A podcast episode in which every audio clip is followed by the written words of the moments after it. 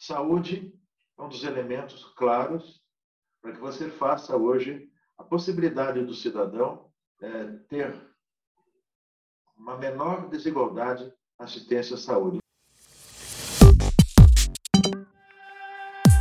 Bem-vindos ao HackMed Podcast, o podcast para quem se interessa por inovação, empreendedorismo e tecnologia na área da saúde. Meu nome é Leandro Enisman, eu sou médico, ortopedista e cofundador do HackMed. Você não conhece a gente ainda, vá lá no Instagram, no hackmed.br, que você vai ficar sabendo de tudo que está acontecendo no HackMed. E no momento, nossa principal animação, nosso principal motivo de brilho nos olhos é a nossa conference, que vai ser agora em julho, nos dias 15 e 16 de julho, e as inscrições já estão abertas. Então, vá lá no nosso Instagram, dá uma olhada no nosso site, porque você não vai querer perder esse evento. A gente está muito feliz de voltar para eventos presenciais, vai ser muito bom encontrar todos vocês que a gente já conhece de tanto tempo aí no mundo online, né? mas queremos conhecer vocês presencialmente. E agora vamos começar o nosso episódio de hoje. Estamos aqui no 33º episódio do HackMed Podcast e temos hoje um convidado aqui muito especial. Nosso convidado de hoje é o Dr. Francisco Balestrin. O Balestrin é médico, tem uma vasta experiência em gestão hospitalar e ele é atual presidente do SINDIOSP, que é o Sindicato dos Hospitais, Clínicas e Laboratórios do Estado de São Paulo. Além disso, ele é presidente do CBX, que é o Colégio Brasileiro de Executivos da Saúde. Balestrin, muito obrigado por estar aqui com a gente. Tenho certeza que vai ser um papo incrível, que nossos ouvintes vão adorar. Eu queria começar pedindo para você se apresentar para os nossos ouvintes e explicar um pouquinho mais o que é o Sindiosp, que talvez nem todos conheçam. Bem, olá, um abraço para você, um abraço para todos que eventualmente estão aqui nos ouvindo. É, o Sindiosp é uma, uma entidade é, sindical, como o próprio nome diz. Não sei se todo mundo conhece, mas assim, no Brasil, nós temos três níveis de entidades sindicais. Os sindicatos propriamente ditos, esses sindicatos se unem e formam aquilo que a gente chama de federação. Então, cada cinco sindicatos num estado pode formar uma federação, e o conjunto de federações forma lá a confederação. Então, você pode ter os sindicatos, a federação de hospitais, por exemplo, a Fiesp é uma federação de vários sindicatos. Claro que não é na nossa área de saúde, mas é na área da indústria. E aí você tem a Confederação Nacional da Indústria. Mesma coisa acontece na saúde, acontece no comércio, acontece nos serviços, nas mais variadas áreas. Então, o Sindiosp, ele é, é a ponta do iceberg, ponta cabeça, né? já que ele está lá embaixo, é, daquilo que significa ser a, a, representatividade sindical no nosso país.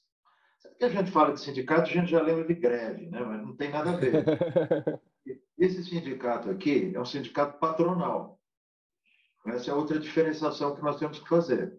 Você tem o sindicato patronal, que, como o próprio nome diz, ele, ele, ele, ele vê as causas e as discussões, principalmente nas chamadas convenções coletivas de trabalho, no, da área dos daqueles que são donos das, das, das empresas, dos grupos. E, por outro lado, você tem os chamados sindicatos, que são os sindicatos dos trabalhadores. No nosso caso, você tem o sindicato de enfermeiros, o sindicato de profissionais de nutrição e dietética, e assim sucessivamente, todas as áreas que eventualmente compõem a, a, esse, esse, grande grupo que significa ser o setor de saúde. Mas o sindicato patronal ele não faz isso, ele não, ele não, não é reduzido a essa questão, que é uma questão da, da negociação. Isso é um, é um pedaço pequeno. Porque, na realidade, a representatividade ela se faz através de um certo grau de associativismo. Eu não sei se vocês já ouviram falar, mas eu fui, fui um dos fundadores e também fui presidente durante muitos anos da ANAP, é a Associação Nacional de Hospitais Privados. Então, a ANAP ela, ela é uma associação. Certo. O sindicato ele tem o, o, o dom de, ao mesmo tempo que ele pode ter esse trabalho associativo, ele pode também ter um trabalho sindical. Então, ele está ele tá dentro da estrutura, vamos chamar assim, do organograma do nosso país. Né? E a grande, a grande eh, diferença é, então, que ele, de alguma forma, ele tem uma base de representação. Então, uma associação, as entidades que são sócias, elas entram para ser sócias, de uma forma voluntária. No sindicato, o sindicato tem uma base. Então, por exemplo, o sindicato de hospitais do Estado de São Paulo, o Sindiosp, como você falou, ele tem 51 mil CNPJs ligados a ele. Porque ele pega o Estado de São Paulo inteiro. O Estado de São Paulo inteiro, na área privada, é praticamente 40% do setor privado do Brasil. Né? Assim como somos também em outras áreas. São Paulo tem, tem essa, essa, essa característica de ser o centro econômico, tecnológico. Né? Não sei se merecido ou não, mas acontece aqui. Então, uma série dessas coisas. Então, são 51 mil, sendo que desses 420 são hospitais, 1.200 laboratórios, 1.900 clínicas, é, onde estão assim, as mais variadas clínicas, como então, Pilates, é, é, fisioterapia, todos aqueles hospitais que são hospitais de retaguarda e todas as clínicas médicas, né? Porque hoje o grande conjunto de profissionais médicos, ele, ele, é CNP, ele tem um CNPJ. Sim. Você mesmo deve ter um CNPJ seu aí. Então, quando você tem seus problemas médicos, éticos médicos, você discute com a PM ou com o CRM. Quando o problema é empresarial, bom até que você sabe, você vai ter que começar a discutir comigo. Então, que, bom, é que, é o... que bom que eu estabeleci então agora uma linha direta, Vale 3 do Shopping, para mandar minha empresa e já vou falar com você. que bom, que legal. Obrigado pela explicação, muito interessante entender melhor essas estruturas. E um aspecto muito interessante do Sindiosp também é que recentemente foi lançado um livro, né, é, que chama Proposta de Saúde para o Estado de São Paulo 2022, rumo acesso sustentável, que contou com mais de 100 participações né, de pessoas e eu queria que você contasse um pouquinho mais para a gente sobre esse livro, que realmente é, eu estou com ele em mãos aqui, achei bastante interessante, tem um monte de proposta legal que a gente vai discutir. Mas primeiro, se você puder dar uma, uma, uma palavra geral sobre o livro, eu agradeço. Uma história, né? É... No fundo, no fundo, todas as entidades, e eu vou chamar agora genericamente, né? o Sindiosp, com todas as suas atividades, como uma entidade da sociedade civil, assim como existem várias outras, elas têm uma responsabilidade com a sociedade. Nós não podemos passar aqui sem entender o que está acontecendo é, na, nossa, na nossa comunidade, naquilo que está acontecendo no nosso estado, aquilo que está acontecendo no nosso país. Nós temos que contribuir para os, para, para os propósitos corretos e adequados que a gente imagina que essa sociedade deve, deve estar caminhando para que ela deixe cada vez menos de ser uma sociedade onde as desigualdades predominem e passe a ser uma sociedade mais igualitária. Tá? Não estou pregando aqui o socialismo, mas eu estou dizendo o seguinte: os, os, nós, cidadãos, temos que, de alguma forma, entendermos que eh, nós só vamos ter uma boa qualidade e harmonia na nossa vida, se pelo menos as pequenas garantias que todos os cidadãos precisam ter, de saúde, de educação, de economia, de nutrição, estejam preenchidos. Né? Me, me, me encanta muito a ignorância daqueles que acham que eles precisam acumular cada vez mais para que eles possam, daqui a um certo tempo, se livrar do Brasil e morar em Miami ou em Portugal. e deixar, deixar o problema para todos nós aqui. Então, nós temos a obrigação de cultivarmos de uma forma positiva e correta, como você faz. Quando vocês têm essa atividade empreendedora, você chama os, os colegas para isso, né? você está você tá cumprindo um papel social de enriquecimento tecnológico, de, enriquecimento da cultura nacional, da formação das pessoas. Então, você está cumprindo o seu papel, sua, sua empresa, sua entidade tem um propósito. Nós também temos que ter. Então, o nosso principal propósito é sermos a Casa da Saúde do Estado de São Paulo.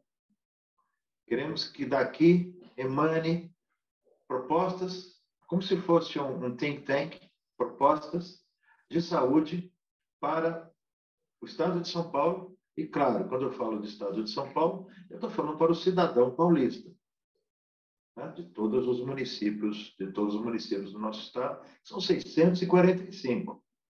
Nós temos desde cidades como São Paulo, exuberantes como São Paulo, Campinas, Santos, né, São Carlos, que é universidade, até vazios sanitários, que são muito parecidos com vazios sanitários que você tem na África subsaariana. Ou seja, nós também aqui, apesar de tudo, nesse estado, né, nós temos uma desigualdade social igualzinha que tem no Brasil inteiro. Então, saúde é um dos elementos claros para que você faça hoje a possibilidade do cidadão é, ter uma menor desigualdade na assistência à saúde. Você é médico, vários de vocês que são médicos, né? independentemente da nossa ação individual, né? a gente tem que, de alguma forma, pensar a sociedade brasileira do seu ponto de vista da saúde. Então, há um ano atrás, né? eu já vou, por isso que eu estou te contando, mas ficou pronto agora? Nós começamos a fazer isso um ano atrás. Sim, é um trabalho longo, né?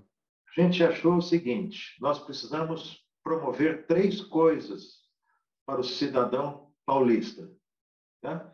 E vamos pegar isso e vamos oferecer para os candidatos a governador do estado de São Paulo, para que eles entendam que esse trabalho está sendo feito, que eles usem, claro, se eles quiserem ou não quiserem utilizar, mas que isso vai ser uma contribuição de uma, de uma, de uma entidade organizada.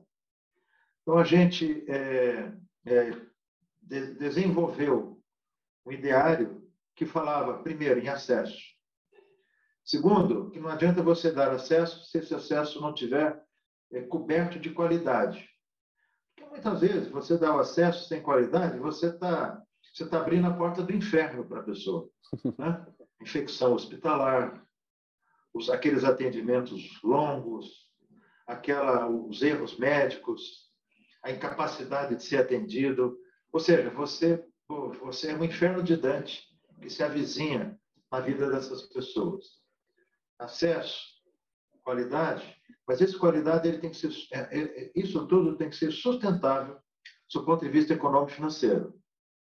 Porque se ele não for, ele vai ser uma coisa que vai funcionar meramente três meses antes da eleição, acabou a eleição, o assunto acaba. Então, e a gente também, dentro dessa perspectiva, lançou para a empresa que foi a empresa que a gente selecionou para cuidar desse projeto inicialmente, uma empresa de consultoria, a gente lançou o seguinte: a gente quer que seja levado em consideração duas coisas. Um, após pandemia, ou a transpandemia. Né? Nós estamos na transpandemia. A pandemia ainda não acabou, nós estamos atravessando a pandemia. E segundo, a transformação digital. Né?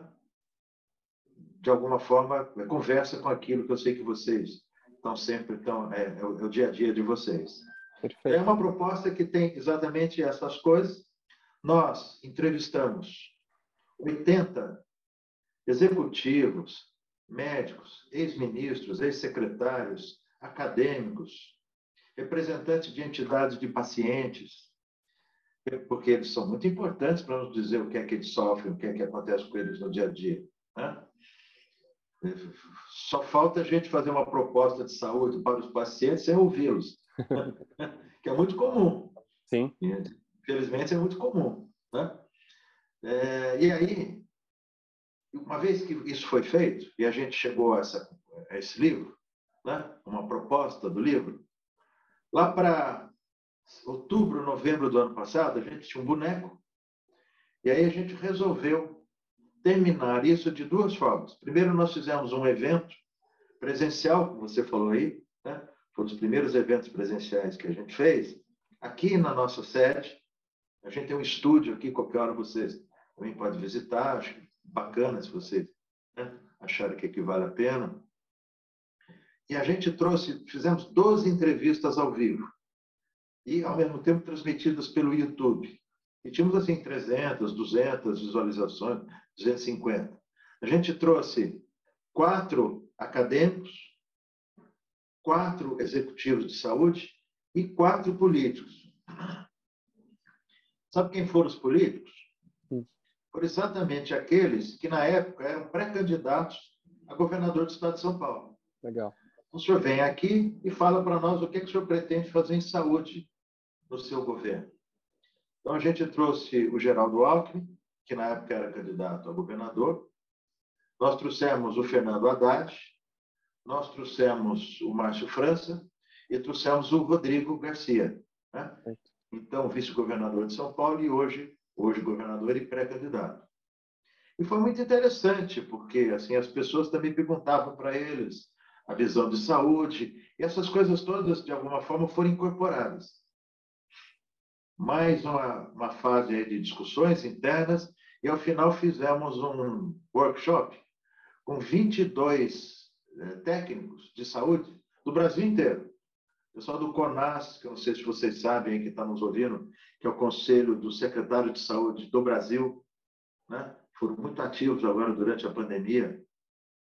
É, o Brasil tem 5.700 municípios, tem 5.700 é, secretários de saúde. Esses caras precisam se posicionar porque todas as coisas acontecem no município. A saúde pública acontece no município, ela não acontece no Einstein, não acontece no Sírio, não acontece né, nos grandes hospitais, na maternidade de Campinas, ela acontece lá, no, lá na ponta também. Né? nas UBS, nas UPAs, que é, que é onde o município está.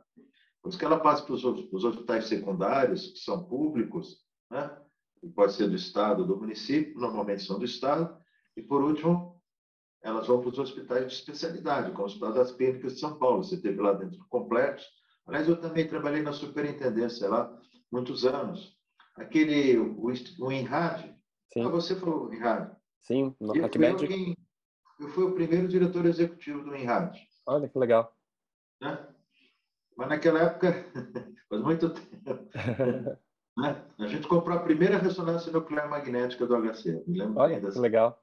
Dessa, dessa jornada. Muito legal. Temos bastante história aqui para contar, né, Valestrinho? É, que legal. Hoje E aí, o Leandro, uma das coisas que, que se fez foi trazer, então, todo esse pessoal, pessoal da Fiocruz, pessoal da Fundação Getúlio Vargas, do CONASEMS, que são secretários municipais de saúde, né? É, pessoal do Einstein, pessoal da FIA na Saúde, que a medicina suplementar é super importante no nosso país. É 25, 23 a 25% da nossa população é coberta pela medicina suplementar, que faz um bom trabalho, na minha opinião. Entendeu? Perfeito. É, e aí, a gente rediscutiu o projeto, checamos as 10 propostas, e esse projeto, hoje, ele já foi agora entregue para todos os candidatos. Né?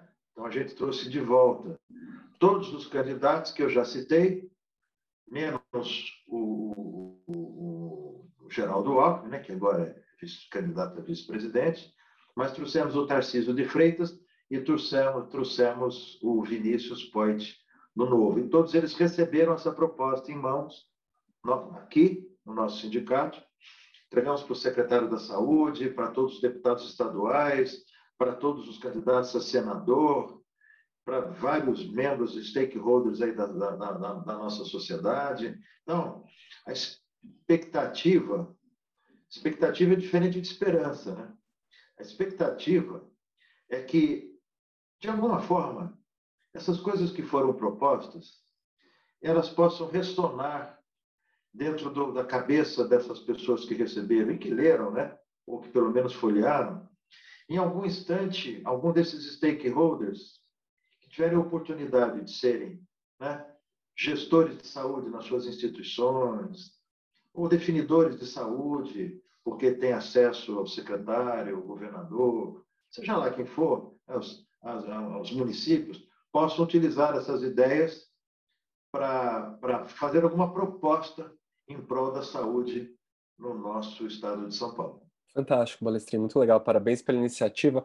Eu acho muito legal, justamente como você começou falando, essa parte social nossa como médico, como cidadão, na verdade, né? Não só como ah. médico, mas é uma coisa que, infelizmente, muitos dos nossos colegas às vezes se esquecem, né? Eu acho que é importante a gente, como cidadão, entender que a gente faz parte de uma sociedade que agir é, seja como, tem várias maneiras de fazer isso, né? Mas, inclusive, a gente no HackMed acredita muito que o empreendedorismo é uma das maneiras de fazer isso, mas realmente de devolver para a sociedade, né? E eu acho muito bacana essa conversa com os políticos, né, que vocês estão propondo, porque realmente é uma coisa também que a gente vê, né? As pessoas reclamam demais, mas pouca gente vai lá e age para as coisas melhorarem. Fato que quem está na mão para agir, independente do partido político, vai ser quem ganhar aqui para o governador do estado de São Paulo. Então, essa, essa iniciativa também apartidária que vocês fizeram, de realmente conversar com todos os partidos, é muito louvável e realmente parabéns por essa iniciativa.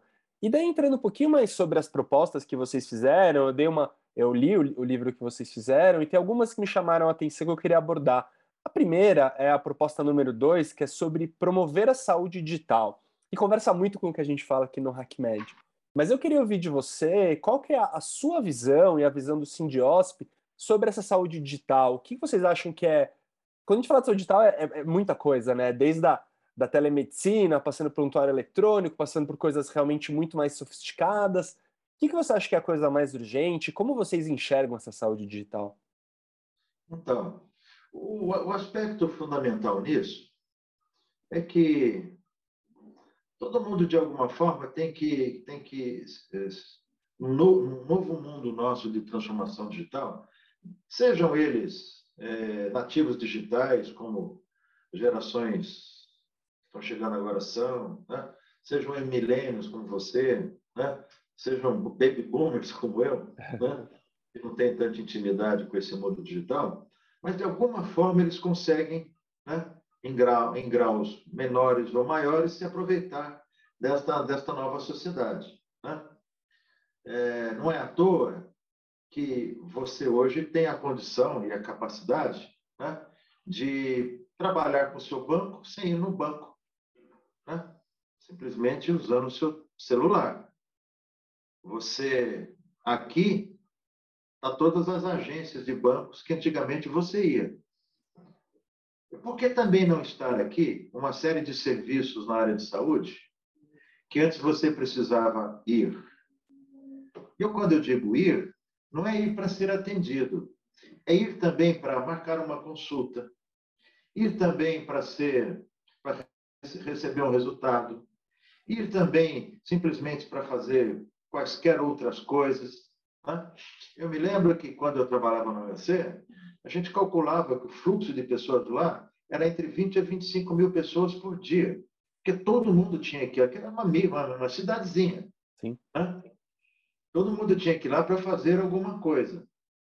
Quando você consegue, de alguma forma, é, trazer essas inovações, você, você aproxima o cidadão daquilo que é mais importante para ele. E como eu sou um profissional de saúde, tenho que dizer para você que eu acho que a saúde é fundamental para qualquer um. Sim. Se o cara não tiver saúde, ele não estuda, ele não trabalha, ele não come, ele então não tem vida de relacionamento. Então, óbvio, a saúde é o que condiciona todo o resto. Né?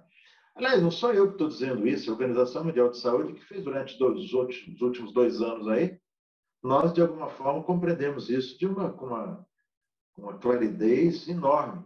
Né? É, todas essas alterações que nós tivemos, todas essas mortes, todos essas, esses ocasos que a gente teve, faltas de materiais, faltas de produtos, tudo isso mostra que a saúde ela é, o, ela é, o, é o centro de desenvolvimento da sociedade. E não adianta dizer outra coisa. Né? É, quer dizer, tem gente que diz, mas não é. Né? A gente tem que ter em mente que a gente precisa, sim, estar sempre atento a isso. Então, a nossa é, é, pretensão, quando a gente incentiva isso, é, é, é exatamente aquele primeiro item que eu disse para você, que é o item do acesso. Né? O cidadão, através disso, né, ele pode ter, como você já bem citou, a teleconsulta, a telemedicina, né, que é um pouquinho diferente, né? Todo, a, acesso a tudo aquilo que a telesaúde proporciona para ele.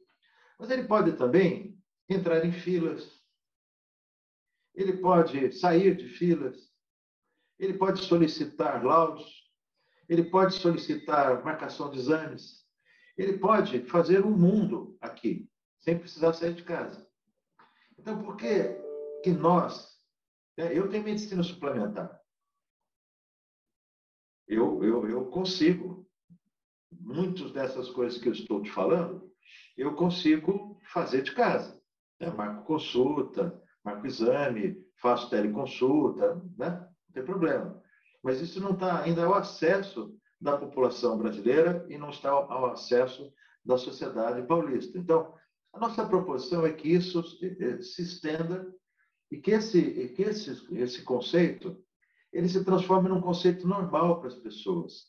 Não há necessidade de você, na cidadezinha do interior, encher seis horas da manhã um micro-ônibus de pessoas para vir fazer consulta aqui no HC. Você deve ter enfrentado isso quando Opa, você estava lá. Muito. Ah, moço, e aí, ah, ah, doutora, vim de Campo Limpo, vim da Varda Paulista, vim de não sei aonde. É, isso quando o cara não veio mais longe ainda. É, vim de Araraquara para fazer uma consulta de oftalmologia. É, vim, vim para cá para trazer os resultados dos meus exames. Isso então é. Meu Deus!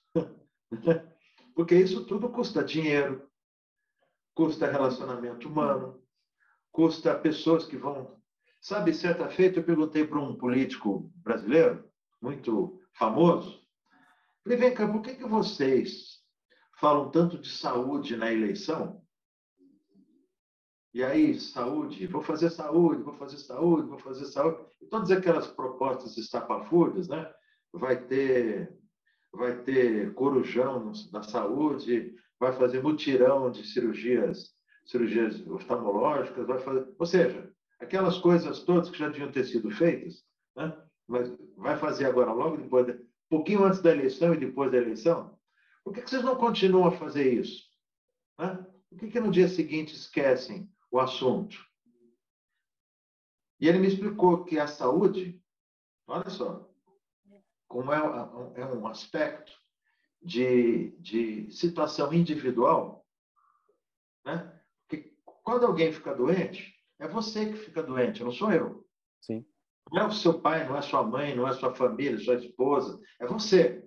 Então, quem tem que ir atrás da saúde é você. Você que é internado, você que vai fazer exame. É, é, eu estou dizendo, eu estou individualizando. Sim. Não, mas, pô, a minha mulher vai comigo, a minha, minha mãe vai comigo. Mas isso é uma pessoa que vai com você como acompanhante. Nem sempre você precisa ir um acompanhante.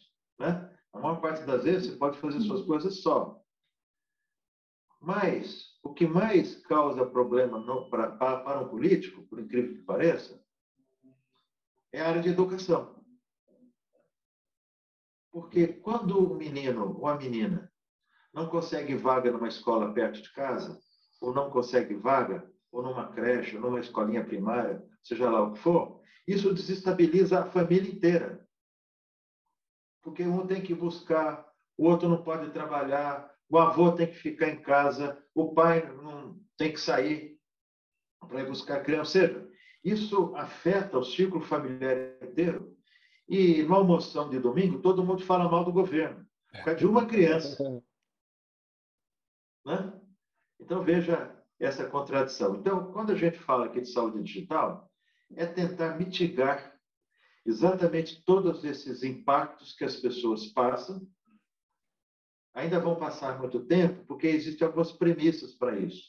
A principal delas, que não é, você sabe, a digitalização, porque isso, isso você faz. Né? Hoje você tem mecanismos, você tem estruturas, você tem empresas que fazem isso, mas é exatamente o fato de que nós não temos né, a capacidade de termos é, sistemas que peguem todos os todos os aqueles que pode utilizar a famosa interoperabilidade. Perfeito. Quando eu vou em Campinas, na UBS de Campinas, eles abrem um prontuário. Quando eu vou em Santos, abrem um outro prontuário. Se eu venho para o HC, abre um outro prontuário. Isso acontece em qualquer lugar, mesmo na medicina privada. Né? Eu não tenho um prontuário único. Eu não tenho uma história única. Eu não tenho uma comunicação única. Eu não tenho os, os meus exames todos depositados no lugar único. Então, eu faço mais exame do que preciso. Eu faço mais consultas do que preciso. Eu faço, às vezes, mais procedimentos do que preciso. Porque ninguém sabe o que, é que aconteceu comigo. Esse, essas informações todas elas estão perdidas. Então, também, dentro desta perspectiva, tem que discutir exatamente isso. Né? A criação de um sistema de, de comunicação informática que permita que a gente tenha os nossos prontuários únicos e as nossas informações todas, de alguma forma, compartilhadas, claro, compartilhadas dentro de um LGPD bem adequado, com todas as garantias, criptografado, com as linguagens adequadas para o setor de saúde, que você sabe que WhatsApp não é linguagem de saúde em lugar nenhum do mundo, né? Então, tem que ser tudo, tudo direitinho, tudo, tudo adequado. Então, essa, essa eu diria para você. E você pegou bem, porque se isso não acontecer, essas, é todas base, as respostas né? elas se perdem. Né? Perfeito. É, a questão da interoperabilidade que você comentou, Balestrinha, é super interessante, porque é uma dor muito latente, né? Eu vejo que dentro do HackMed, quando a gente organiza nossos hackathons, os nossos cursos, tem sempre os, os, alunos têm que fazer um projeto, né, de alguma ideia de uma possível startup. E é impressionante que assim, acho que em 100% dos nossos cursos e eventos, algum grupo foi para essa questão da interoperabilidade, porque é uma questão muito latente, né? Todo mundo vive isso que você está falando, né? repetição dos exames, essa coisa de você passar no médico novo, ele não sabe nada do seu histórico, né? Então, realmente, me parece quase o santo grau, assim, da, da medicina atual, né? E acho que isso também conversa com uma outra, um outro dos pontos que, que vocês propõem no livro, né? Que é a questão da interação, o fortalecimento da interação entre o público e o privado, né? Então, como que você enxerga essa interação? E quando vocês falam no livro, vocês estão falando tanto do atendimento, de ter uma, uma, o paciente poder ser atendido numa parte privada, uh, mas sendo pelo SUS. Vocês falam de uma interação, eventualmente, por exemplo, de startups que poderiam ajudar a solucionar essas questões que a gente está aqui conversando, são tantos problemas, né? E tem tanta gente por aí querendo bolar soluções interessantes para esses problemas. Como você enxerga essa, essa, esse fortalecimento da interação público-privada? Então, no, no, sob o meu ponto de vista, saúde é uma só. Você não tem saúde pública e saúde privada. Né? É claro que você tem cobertura financeira pública e cobertura financeira privada. E só deveria se diferenciar nisso. Porque, assim, quando você fala cobertura pública, significa que aqueles que vão utilizar esse serviço vão utilizá-lo de uma forma gratuita. Gratuita, vírgula. Né? Eles, não vão, eles não vão desembolsar nem no, no atendimento. Porque todo mundo paga imposto, todo mundo né? E é daí que saem os recursos para pagar a saúde pública. O privado, todos nós já sabemos, ou você tem um plano de saúde e você vai pagar mensalmente, ou seja lá como for, e esse plano é que vai pagar. Então, são dois, a diferença são os dois financiamentos, o financiamento público e financiamento privado. Nós, aqui no nosso país, além desse, dessa diferenciação, nós ousamos a fazer uma diferenciação também no atendimento. Então, parece que ficou né, convencionado. O atendimento público ele tem que ser pior que o atendimento privado. O uhum. atendimento privado tem que ser feito em instituições lindas, maravilhosas, com granito, com, com bancos estofados, com tecnologia de última geração, com profissionais arrumados, até bonitos, né? Um negócio. E por outro lado, quando você fala do serviço público, parece que você tem que fazer aquele atendimento de carregação mesmo. Né? Você, é a fila, é o banco, é a dificuldade para marcar consulta, etc, etc. Então, o que a gente quer e acha que isso é possível é que, se você, de alguma forma, trouxer os benefícios do setor público para o setor privado, por exemplo, o setor público, há muitos anos, ele tem um sistema de, de, de estruturação em rede do setor da, da, do atendimento que é muito favorável. Você entra pelas, pelas UBSs, você tem a medicina primária, você vai para, para, para os ambulatórios de especialidades, aí você vai para um, um hospital secundário e depois você vai para um hospital terciário. E volta depois na chamada contra-referência. Funciona assim sempre? Não, claro que não. Mas esse é o desenho, esse é o modelo. O setor, o setor privado ele tem mecanismos de gestão muito bem estruturados, tem um financiamento adequado. Né? Então, é como se você tivesse um corpo em busca de uma alma e uma alma em busca de um corpo. Então, se você conseguir, de alguma forma, e nós tivemos isso na pandemia, se lembram vocês que nós tivemos a iniciativa privada tocando TIs ou montando TIs, trazendo equipamentos, materiais de uma forma é, bem adequada aos, aos hospitais públicos.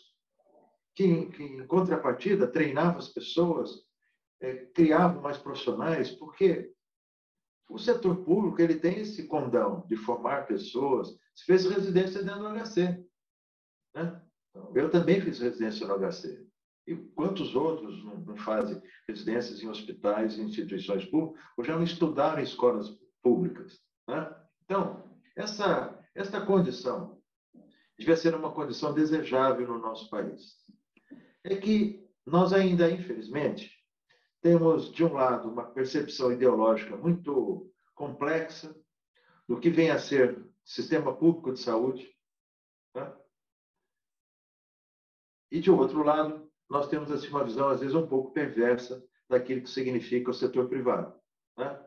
Um, muito focado nos, nos, na, nos resultados econômicos financeiros, não estou criticando, estou tentando só, só dizer que é, né, porque tem que sobreviver no setor econômico financeiro, e outro muito focado exatamente nos aspectos, que são aqueles aspectos mais, vou chamar assim, de ideológicos.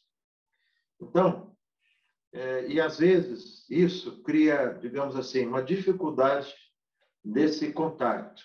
E mais do que contato, uma dificuldade nesse relacionamento. Acho que a gente precisaria também investir em gestores, em políticos, que tivessem uma visão um pouco mais, mais arejada em relação a isso.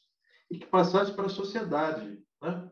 Porque não adianta só fazer e a sociedade não compreender se você começa com um discurso, quando você tem um setor privado, por exemplo, operando um hospital, e aí você começa a dizer que foi privatização da saúde, foi privatização da saúde, o cidadão, ele, ele fala, nossa, privatizou a saúde, e agora? Ele não sabe o que dizer isso. Sim. O que ele quer é ser atendido de uma forma adequada, com qualidade, ter acesso com qualidade e não pagar ao final. Né? Se isso acontecer numa unidade, no hospital público, operado por uma entidade privada, mas se esses preceitos se mantiverem, para ele está tudo bem. Mas ele fica com aquela, aquele discurso ideológico que você, de alguma forma, tem que ter o, o setor público, ou foi privatização. Ele nem sabe o que, que significa isso, mas ele fica com medo. É mais ou menos como essa conversa que a gente tem hoje aí sobre as urnas. Né? Ah, as urnas têm um problema, tem, ninguém sabe que problema que é, mas tem gente que já está achando que tem problema. Né? Que tem uma sala fechada que alguém vai lá, que vai. Ou seja, você vai falando, você vai falando, você vai falando, você vai jogando em discurso ideológico. Discurso ideológico é tanto de esquerda quanto de direita, né? Não existe. Não existe um discurso ideológico de centro. infelizmente, né? você, você acaba tendo essas coisas. E no setor privado, ele tem medo, muitas vezes, de chegar no setor público, porque não sabe qual é a resposta que vai ter, e às vezes ele vai para o setor público com, com olhares assim muito, muito perdulários, né? tentando tirar alguma vantagem. Então, é isso. Nós ainda temos um caminho a percorrer, que vai depender exatamente de políticas públicas, aí são políticas públicas, que sabem colocar o público e o privado junto de uma forma que seja favorável ao cidadão. Perfeito. Ótimas considerações, muito obrigado. É, e no fundo a minha impressão é que sempre passa por informação, por educação, mas informação de qualidade, né? Que hoje é a grande dificuldade, né? A gente vive nessa era de tanta informação, mas infelizmente tanta informação ruim por aí, né? Que eu acho que às vezes para as pessoas, e, e, eu digo até para a gente, né, Balestrinho? Eu vejo às vezes quando eu vou pesquisar sobre uma área que não é nossa, que não é de saúde, se é uma coisa que você é leigo, e é difícil saber de onde está a informação correta, né? Porque esse mar de informação, e é difícil para a gente jogar, né? Então, pontos super importantes. E justamente agora que a gente está falando da parte de formação e de educação, e você comentou da sua residência, eu quero dar uma mudada aqui de assunto e conversar um pouquinho sobre a sua carreira. Então, eu sei que você fez residência lá no HC de, é, não sei se é gestão hospitalar, administração hospitalar que chama, e eu queria perguntar para você como é que foi essa decisão na época, no sentido que hoje em dia está cada vez mais frequente né, os alunos de medicina terminarem a faculdade, quererem se envolver com gestão, com empreendedorismo. O professor Giovanni Cherry gosta sempre de falar sobre uma pesquisa recente lá na, Universidade de São Paulo, onde 30% dos alunos já falavam que queriam se formar e se envolver com essas áreas, mas eu imagino que quando você foi prestar residência, não devia ser bem assim. Como é que foi essa decisão? Como foi a reação dos seus amigos, de familiares, quando você resolveu fazer administração hospitalar? É, você tem razão. Eu, é, esse é, eu estava conversando com o Giovanni exatamente isso outro dia, né? que esse estudo que você citou e que ele cita, ele é, foi feito pelo Departamento de Medicina Preventiva da, da, da, Universidade de São Paulo. Acho que um dos condutores foi o Mário Schaeffer, né? lá no departamento. E ele coloca, a pedido do Conselho Regional de Medicina, junto com o CRM, ele coloca um número que para mim foi surpreendente, que 30% dos, dos do, daqueles jovens, né, homens e mulheres, que querem fazer medicina, eles já entram com, com o objetivo de ser empreendedores em saúde. Não é que eles não queiram fazer nada lá, eles querem ser empreendedores em saúde. O que é muito, eu diria para você, muito bem-vindo, porque é exatamente isso, né? esta, esta, é, é este arejar que vai mudar exatamente esta visão, eu diria para você, às vezes muito, muito classista, o classicista da assistência à saúde, que é muito ruim, às vezes. Né? Ela não é moderna, ela não é, ela não é, ela não é disruptiva. Né? Muito pelo contrário, ela é muito, muito elitista sobre certos aspectos. Mas essa, essa questão, ela, ela, ela traz mais essa questão do empreendedorismo e menos a questão da gestão. Perfeito. Porque a gestão, ela, ela, ela submete né, o cidadão, o jovem, a jovem, a, a, ao entendimento de que muitas vezes ele vai ter que deixar a carreira médica de assistência à saúde. Eu estou supondo que você ainda é ortopedista, né? você ainda de alguma forma viu um pé quebrado, um joelho torcido, essas, né? um, um dedo ensacado, né? falando aí uma linguagem bem, bem popular aí. O médico que normalmente vai fazer gestão, eu diria para você, principalmente na minha época, que ele tinha que se dedicar à gestão. Ele tinha que sair das leads, que eram aquelas leads de pegar o estetoscópio, atender o paciente, fala 33, está borbulhando, não está borbulhando, aquelas coisas todas que a gente aprendeu, né? Escrever, na época a gente escrevia toda a história pregressa da, da moléstia atual e assim sucessivamente, e depois tratar. Mas o cara de administração, já naquela época, ele tinha que sair do contexto de assistência médica e ir para o contexto de gestão, embora de saúde, mas o contexto de gestão. Então você tem razão. Eu fiz a residência em 82, 83. Essa residência ela, ela, ela veio para o Brasil em 78. Era um projeto da Fundação Kellogg e, e, e da Organização Pan-Americana de Saúde, que visava basicamente formar médicos que se interessassem pela gestão para, eh, para instituições públicas, privadas, mas também sistemas de saúde. Então, é, para mim, pra, pra, quando eu, de alguma forma, fiz essa opção, eu a, eu a fiz porque, confesso para você, que duas coisas me motivaram. Primeira foi que a minha faculdade de medicina, a minha, a minha, a minha origem, é, faculdade de medicina eu fiz em Jundiaí. E a minha origem naquela, da minha escola naquela época foi muito conturbada. As escolas, elas, elas tinham assim, muitos problemas de estrutura, de organização, de formação, de financiamento. E se lembre que eu estou falando de uma época onde, onde você tinha também um borbulhar né, político no nosso país. Então, você tinha greves, você tinha uma série de coisas, o hospital universitário não funcionava direito. Imagina agora, com essas 400 faculdades de medicina, o que, que deve ser um hospital universitário. Né? Deve ser um posto de saúde, que eles escrevem lá, hospital universitário. Né? Tem dois consultórios, porque é impossível você ter hospital universitário para tanta gente que está sendo formada assim no nosso país, mas isso é outra conversa. É, é, no fundo, então, ao, me ao, ao, ao, antever todas essas questões, assim, pô, não é possível que a gente não consiga organizar um hospital, não é possível que não consiga fazer uma, uma instituição funcionar de uma forma adequada, seja com a sua estrutura, com as suas rotinas, com a sua organização, Então, eu resolvi, isso foi um dos grandes motivadores. Conheci a GV, lá existia um programa, é o PROASA, né? conheci algumas pessoas estavam fazendo, por exemplo, o Gonçalo, né? o Edson Taer, que foi diretor executivo aí do, do INCOR, a Ana Maria Malik, da GV, então eu acabei, é, José, José Henrique Gema, que depois foi nosso secretário de saúde, esse foi um dos aspectos. O outro é que, quando eu estava no quarto ano de faculdade, eu fui fazer projeto Rondon. Não sei nem se vocês sabem o que é isso, mas era um período que você, enquanto estudante de medicina e de outras profissões, ia para um acampamento. Estou chamando de acampamento, mas não era um acampamento, era para um local, né, para um campus avançado. E nesse campus avançado, você exercia a sua profissão com as populações lá, regionais, é, ribeirinhas. Né? Eu fui para o interior do Ceará, para uma cidade chamada Abaiara, que fica perto de Juazeiro do Norte. E lá, uma cidade de 3 mil habitantes. E lá eu passei a cuidar de uma população que eu te juro,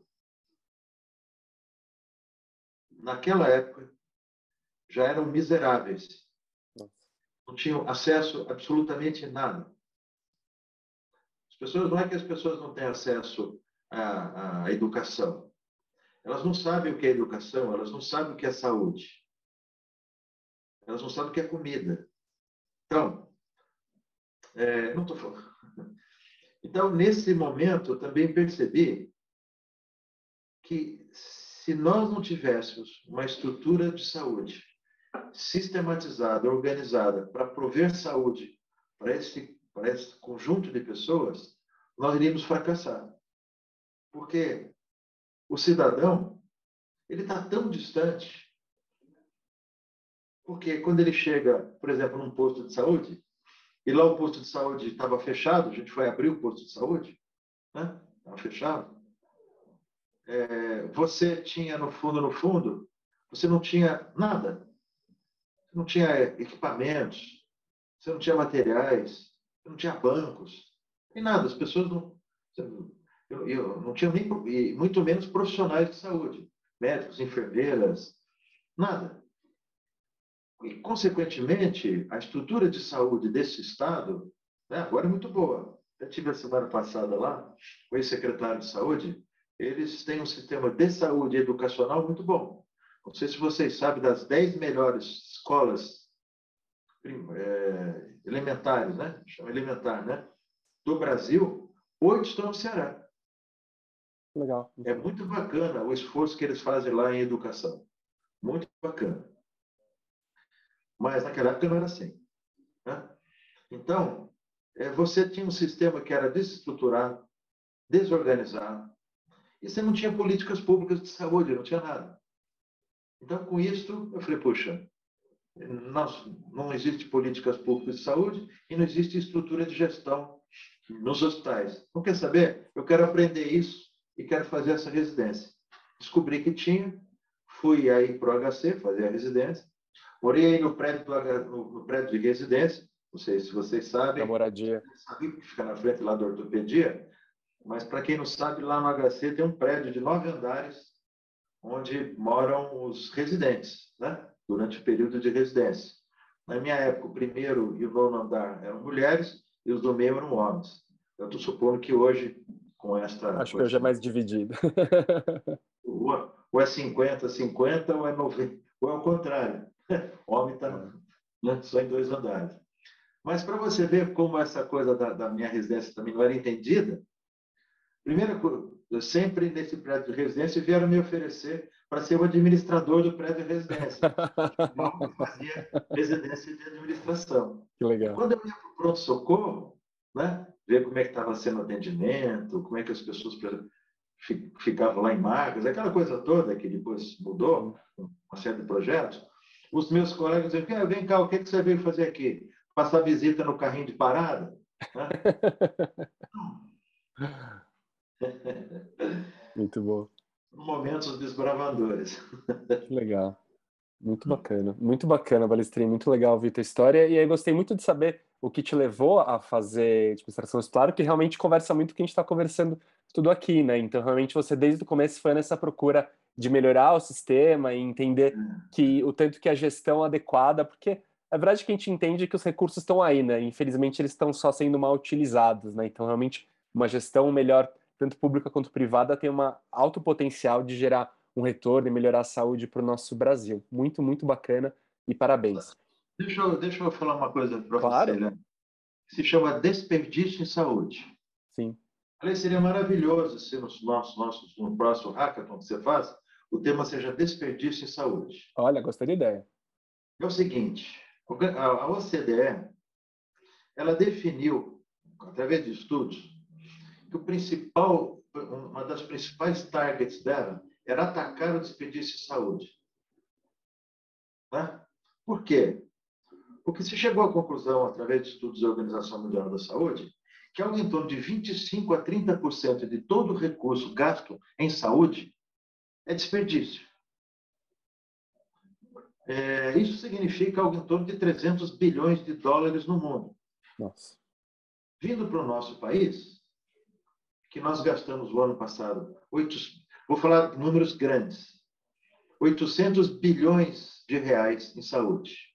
Então, vamos botar, vamos, vamos ser elogiosos com o nosso país, né? já que a gente tem ministros de saúde tão bons, que aqui o desperdício não seja de 30%, mas seja de 20%. 20% de 800 bilhões dá 160 bilhões de reais em desperdício de saúde. Números muito impressionantes, né? Olha o número. Desse dinheiro, 10% é corrupção. É roubo, né? Compras, mal, compras feitas inadequadamente, é corrupção. Agora, o restante não é. 90% não é. O que, que é? Primeiro, governança. As instituições que não têm uma governança adequada cometem desperdício em saúde, porque o dono, ou os donos, ou aqueles que estão na governança dessa instituição, não conseguem perceber que uma gestão adequada, bem estruturada, ela, ela faz a diferença para que a instituição aconteça. Então, aquelas instituições que são mal geridas, mal gerenciadas, não têm rotinas adequadas, não têm planejamento adequado, não tem estruturação adequada.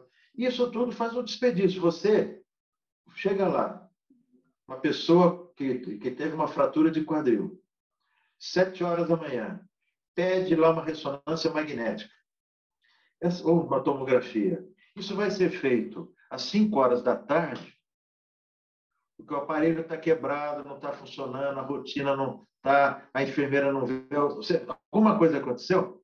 Olha só, desperdício. Aquele paciente que você podia ter atuado naquele instante, vai provavelmente no dia seguinte. Vai demorar para ter uma alta. Isso é desperdício de saúde.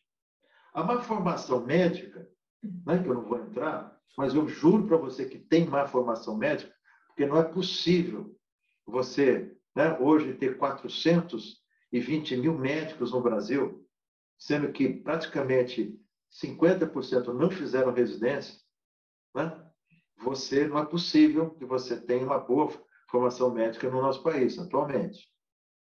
Mas deixa para lá. A má formação médica é, é, muito, é um desperdício. O cara não sabe pedir exame.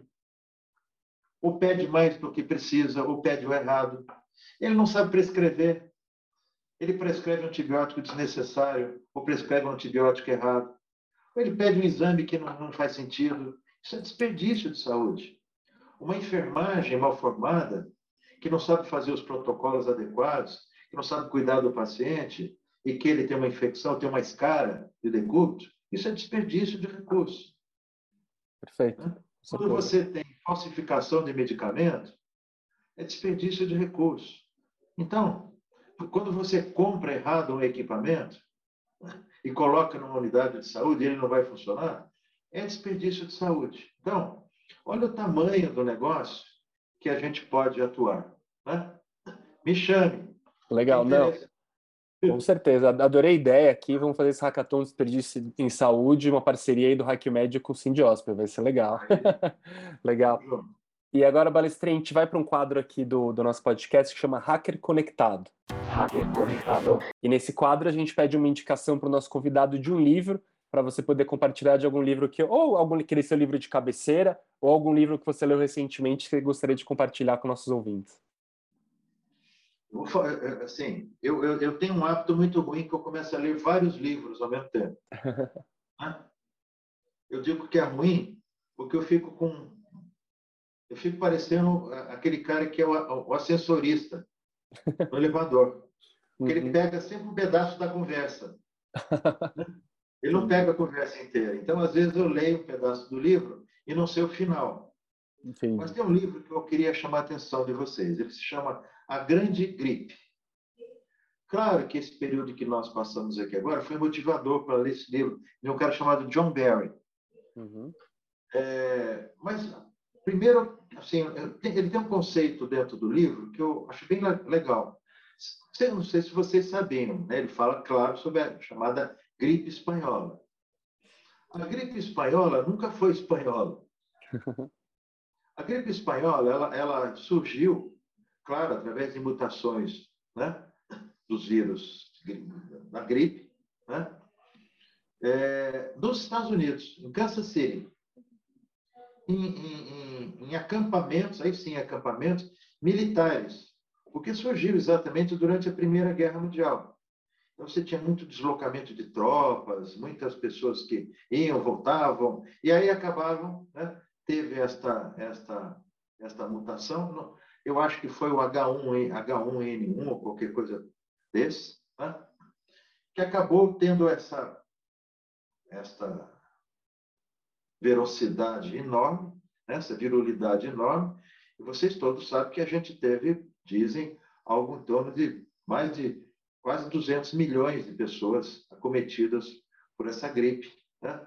e mais de 50 milhões de pessoas sendo mortas por, pela gripe, porque as pessoas não, não, não sabiam como tratá-la. Né? Não tinha, não tinha todos os anti-inflamatórios que a gente tem hoje, né? Não tinha toda a, terapias intensivas, não existia nada disso. Mas essa gripe, ela, ela, ela surgiu lá e você estava exatamente durante a Primeira Guerra Mundial, num período de blackout, de imprensa. Então, você não podia circular todas as informações. E o único país que tinha imprensa livre, que falava sobre a, a, a, a gripe, era a, imprensa, era a imprensa da Espanha. E aí, por conta disso, virou gripe espanhola, porque só eles é que, só eles é que falavam. Interessante. A grande importância desse livro, principalmente para vocês jovens que são empreendedores, ou que não são, mas que gostariam né, de entender, é que esse livro ele conta a história inicial de todo o empreendedorismo médico nos Estados Unidos. Como surgiu a Fundação Rockefeller, como surgiu é, todo, todo, todo uh, Harvard, na, área de saúde, todas essas grandes eh, instituições que hoje, inclusive na Europa, todas essas grandes instituições que hoje são os grandes institutos que produzem e empreendem saúde no mundo. Surgiram naquela época, mais de 100 anos atrás. Então, isso é muito bacana. E esse livro também, de passagem, conta como é que foram feitos todo, toda a mudança do sistema educacional na área de saúde nos Estados Unidos. Né? Antigamente, só para você ter ideia, você ia, você frequentava, você fazia faculdade de medicina, você trabalhava, você fazia faculdade de medicina, ia, voltava, quando você terminasse, você abria um consultório e fazia o que você queria. Né? Você não tinha board, você não tinha conselho, você não tinha nada. Aí, os Estados Unidos chegaram a ter mil faculdades de medicina porque era um business. Podia abrir em qualquer lugar. Né?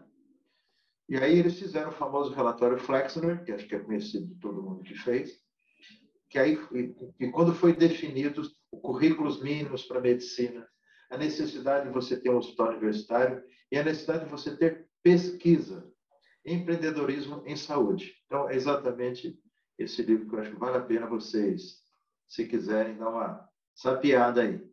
Legal, Balestrinho. Obrigado pela indicação. Não li o livro, mas vou colocar na minha lista, vou ler com certeza. Muito obrigado.